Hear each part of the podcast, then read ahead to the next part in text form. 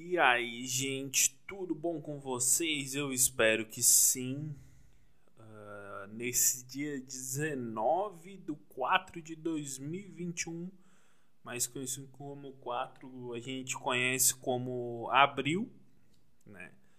Então, eu não sei porque que a gente pronuncia o mês como número, sendo que a gente não trata quando a gente pergunta assim, que mês a gente tá. Ninguém responde, a gente tá no mês 4. a gente tá em abril. Abril. A gente responde com convicção, com afinco, com. Nem eu sei o que significa a palavra afinco, mas é, usar a palavra afinco, então eu uso. Eu uso. Se é usual utilizar a palavra afinco, o que, que eu faço? Eu uso, porque eu quero participar da moda. Eu quero. Uh, se parecer inteligente, que é o, o que as pessoas precisam ser. Né? As pessoas precisam parecer inteligente, não ser inteligente. Tem uma séria diferença, uma vaga.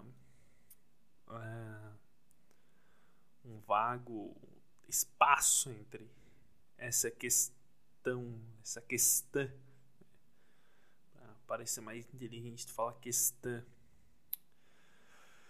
Então, para iniciar, eu sou o Ernesto no Instagram @originalernesto. Estamos começando mais no nosso décimo episódio, nosso décimo áudio, porque eu me sinto que eu tô gravando um super áudio, sabe? De 20 minutos, 20 e poucos minutos para alguém. Então, o que que eu trouxe nesse nosso dia de hoje? Eu trouxe uma questão que é por que eu decidi uh, virar comediante? Porque talvez o episódio de hoje seja um episódio muito mais da filosofia da vida, mais do sentido do que propriamente dito da graça, porque se alguém ri, nossa, tu tem que ser muito, tua exigência tem que ser muito baixa para tu rir de uma de hoje do que eu vou comentar. Uh, por exemplo, vou começar a dar um briefing da minha vida aqui para que todo mundo entenda. Eu tenho 22 anos e eu sou um absoluto fracasso. Nossa, eu acho que agora todo mundo entendeu, hein? 22 anos eu sou um absoluto fracasso. Mas como tu, tu tem noção que tu é um fracasso tão novo? Pelo simples fato de que pessoas da tua idade já deram certo e tu ainda não. Saca? Porque, olha só, eu faço. Eu comento todo. Todo podcast, eu, todo episódio eu comento que eu sou. faço direito. Cara, tem três provas da OAB cancelada. E eu falei. Hum, acho que não vai rolar, hein? Acho que talvez uh, outras opções de vida mesmo, de emprego, sejam hum, mais atrativas. Porque ser bacharel em direito, que merda que eu vou fazer sendo bacharel em direito? Porra nenhuma, eu vou assumir o lugar do, do cara que faz a administração. É isso que hoje direito é. É SMR, é minha água. Uh, porque dentro de todos os conflitos sociais, deixa eu tô pegando minha água aqui embaixo, desculpa, eu vou ter pro microfone. Todos os conflitos sociais de, de sociedade mesmo. tem que buscar uma razão, tu tem que buscar um porquê. E cara, eu vou dizer bem real, bem, bem, bem a minha verdade. Cara, eu fracassei em todos os outros empregos que eu tento, cara. E eu me esforço pra caralho, velho. Eu vou, eu tento, eu. Nossa, eu me, me até puxo o saco, assim, pra, ver se, se eu cresço ali, porque. Porra, não é fácil, velho. Eu não sei, talvez seja o fato de. de relação pessoal, que as pessoas tem umas com as outras, porque tem gente que tem facilidade para se relacionar assim. Cara, que é invejável. Porque, por exemplo, eu não tenho dificuldade de chegar num ambiente e, porra, e conversar com as pessoas e ver como é que tá e ver como é que não tá e me enturmar. Eu não tenho. Mas a partir do momento que eu me enturmei, nossa. Aí virou um inferno para mim, porque eu vou ter que conviver Pai, conviver é horroroso. É horrível conviver. Porque é pessoa, né? Nossa, ia ser muito mais melhor se eu tivesse que conviver com cachorro. Nossa, cachorro é demais, velho. Não ia ter dificuldade. O máximo que eu ia ter que fazer era uma gradinha aqui e ali e dar uma uma ração de qualidade, um levar num veterinário ali de vez em quando, dar as vacinas, pá, dar um tratamentinho bom e deu. É um brinquedinho, um troço. Todo mundo ia estar tá feliz. E é isso aí. E cara, nas relações pessoais que eu tenho, ia ser muito mais fácil eu conviver com um cachorro. Sabe? Cara, eu eu tive a linha tênue de dar muito errado, porque o meu problema é que assim, quando eu morava com a minha mãe, eu trabalho desde os meus 14. Cara, era trabalhar. Escola, trabalho, volto, tudo certo. Eu saía primeiro com a minha mãe, eu saía sete e pouca para chegar às oito no colégio, e a pé era perto. E a minha mãe saía às oito para pegar oito e meia no serviço, sei lá que hora que a mãe pegava. E eu eu voltava meio-dia e saía meio-dia e pouca para ir pro trabalho e é isso aí. Quando eu uh, fui morar sozinho, a figura mudou, mas a figura já estava mudando quando eu estava com a minha mãe. Porque eu sentia que faltava uma uma uma certa compreensão, porque quando tu tá na comédia e tu faz uma piada e a pessoa ri, é uma maneira de aceitação, entendeu? E no ambiente de trabalho, quando tu faz uma coisa certa, só fez uma coisa certa. Tu não, tu não necessariamente tá num ambiente de aceitação, entendeu? Uh, nossa, falei bem, bem filosófico agora. Uh, e a comédia, tanto faz, cara. Se tu é. Pelo contrário, tanto faz não. Se enquanto mais derrotado tu for, Pô, pra comédia é melhor. O gordo, nossa, o gordo é sensacional, velho. Uh, o porra, um aleijado fazer comédia, nossa. Um cadeirante, meu Deus, cara. Se eu fosse cadeirante, eu ia ter um set de piada só comigo. Só eu, assim. Falando dilemas de ser um cadeirante.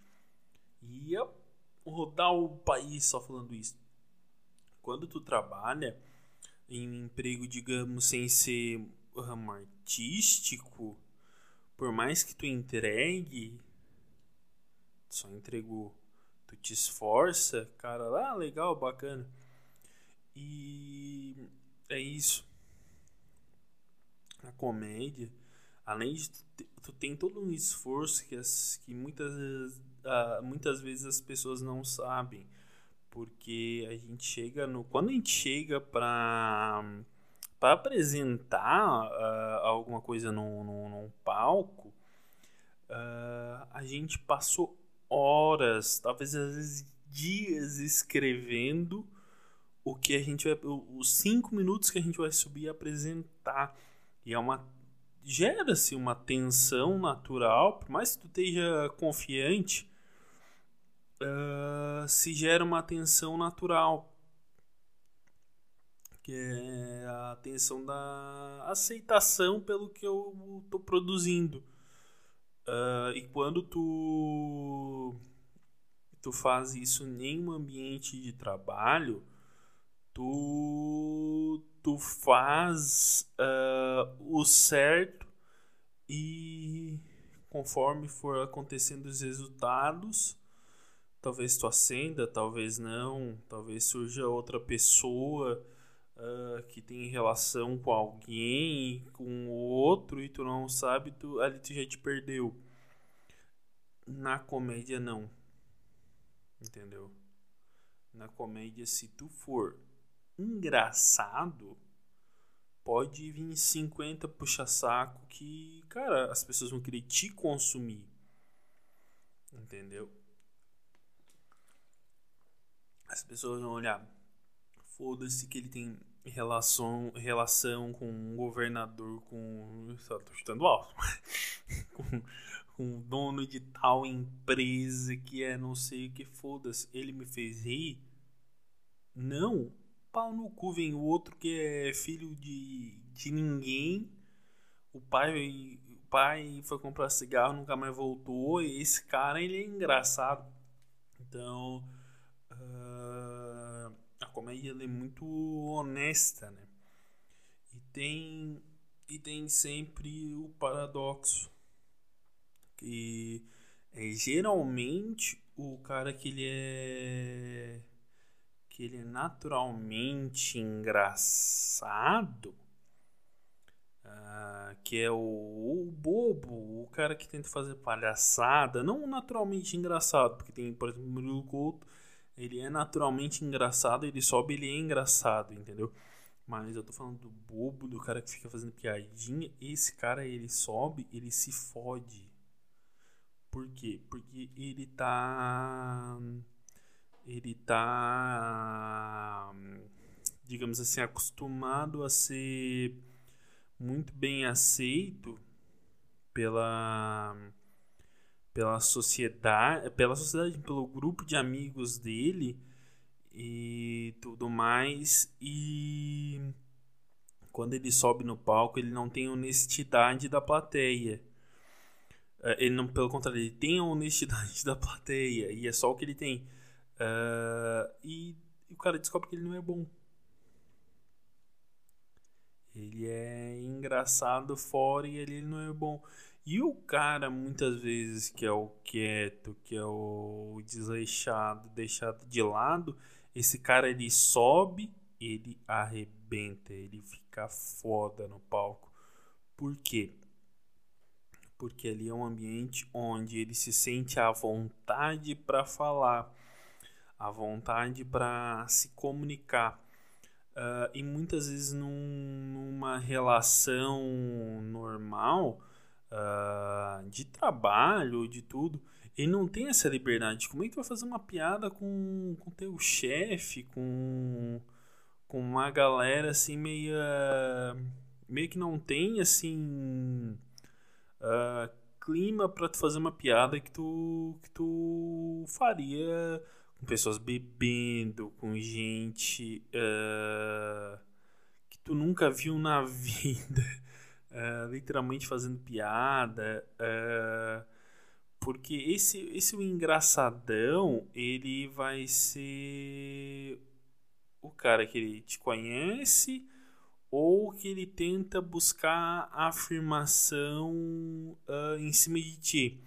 Porque é muito comum, geralmente, o engraçadão ele ser metido a, a pegador, né?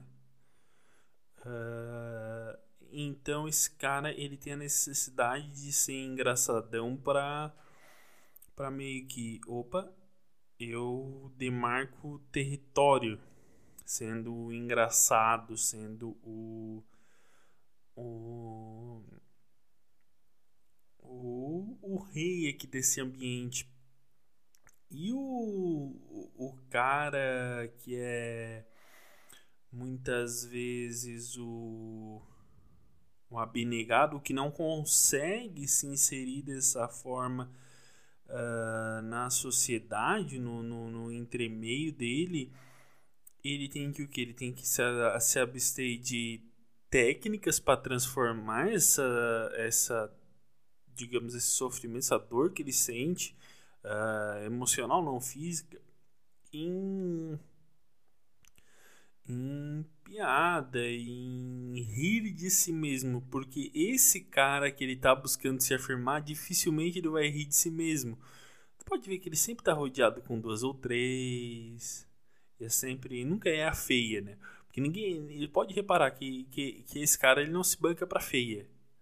A feia é meio que que, que, que excluída, é sempre uma gostosa, né? Que esse cara o engraçado dele é que ele só se gaba pra gostosa, né? Esse que é o que é o ponto o ponto chave do, do negócio. Nunca vi o cara que se gaba se gaba se gaba pra feia. Nunca vi. Eu acho isso, olha, engraçadíssimo. Porque, ué, se gaba pra todo mundo, não vai se gabar pra feia? Qual que é o problema da feia? Tá ligado? Tigaba para feia também. Vamos, vamos diversificar, vamos melhorar essa sociedade. E o, o abnegado, o cara que dá errado nos outros, uh, porque tem o paradoxo do, do palhaço triste. O palhaço. Não sei se vocês já chegaram a ouvir aquele. Uh, é, é meio que uma, uma parábola, acho que deve ser de algum livro, eu não sei, eu já ouvi ele algumas vezes esse, essa parábola, que é a do palhaço palhate, que ele vai até o,